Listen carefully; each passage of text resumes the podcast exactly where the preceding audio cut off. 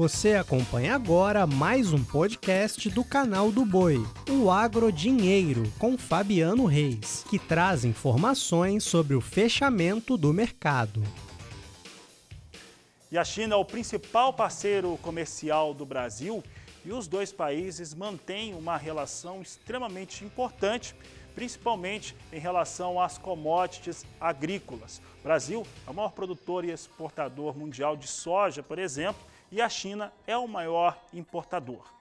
Mais recentemente, o país tem tido uma relevância muito forte enquanto o cenário de abastecimento de carnes no território chinês, principalmente depois que a China foi atingida pela peste suína africana em seu rebanho suíno.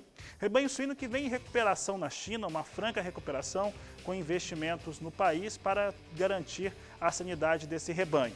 Aqui no Brasil, nós tivemos aí esse caso atípico de vaca louca em dois estados, no Mato Grosso e Minas Gerais, e as exportações brasileiras de carne bovina para a China foram suspensas pelo próprio Ministério da Agricultura, Pecuária e Abastecimento aqui do Brasil. Contudo, elas não retornaram e isso acabou trazendo um cenário de impacto para a cadeia produtiva da carne bovina aqui do Brasil. Para falar a respeito deste assunto, eu vou conversar agora pela internet com Charles Tang, ele que é o presidente da Câmara Comércio, de Comércio do Brasil e da China e conversa agora conosco. Senhor Charles, obrigado pela participação aqui no canal do Boi e eu quero questionar o senhor a respeito deste cenário, qual que é a sua avaliação nesse momento e a recuperação do rebanho chinês de suínos é algo que tem pesado, por exemplo, para não ter retomado ainda as compras de, de carne bovina aqui do Brasil. Boa tarde, seja bem-vindo. Boa tarde, é um prazer estar contigo e com seus telespectadores.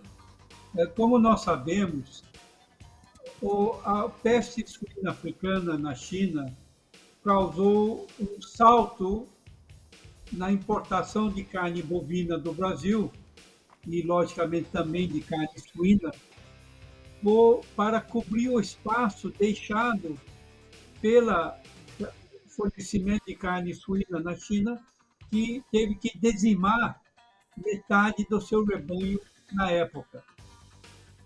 Com a retomada da produção de carne suína na China, logicamente, os chineses, que têm a carne suína como seu base de alimentação, como, é, como feijão preto para carioca. Se não tiver feijão preto no Rio de Janeiro, o carioca vai para as ruas bater panela. E a carne suína é o ingrediente básico da comida chinesa, que não pode faltar de jeito nenhum. Recentemente, em função do enriquecimento da China e do seu povo, que conseguiu pela primeira vez na história de qualquer país erradicar a pobreza extrema, logicamente os alimentos de valores agregados maiores, como carne bovina, têm aumentado, mas ainda é muito pequena o consumo per capita no Brasil é mais ou menos 35 quilos por ano. Na Argentina é quase 60 quilos por ano. E na China é 6 quilos por ano. Então, agora, por que, que está demorando um pouco a retomada? Primeiro, porque, conforme você mesmo disse, a abundância agora a retomada da carne suína, a produção de carne suína na China. Segundo, o governo chinês está realmente querendo reduzir o consumo de carne bovina por razões de saúde e de ecologia climática. E terceiro lugar, é que os preços com essa paralisação, ou com essa demora da recuperação, da retomada de importação, estão voltando um patamar um pouco mais razoável. Então, eu não tenho dúvida que a China vai voltar a importar carne bovina brasileira. Tenho certeza que até o fim do ano essa retomada vai começar. Agora, principalmente porque a China não tem tantas alternativas. Até terça-feira passada, não tinha nem alternativa da Argentina, porque a Argentina, o governo argentino estava segurando as exportações para não desabastecer o mercado interno e para o controle de preço do mercado interno na Argentina. Como sabe, a Argentina exporta 75% da sua carne bovina, das suas exportações de carne bovina para a China, enquanto o Brasil exporta 40% da sua produção de carne bovina para a China. Então, antes, em função da briga comercial entre Austrália e China, a China não pode contar com a alternativa australiana, que a China está impedindo, por causa da guerra comercial, a compra de maioria dos produtos da Austrália. Já descredenciou mais, mais do que sete frigoríficos australianos enquanto a produção, a exportação brasileira para a China tem aumentado 18% ao ano, ano passado a exportação de carne bovina australiana para a China caiu em 42%.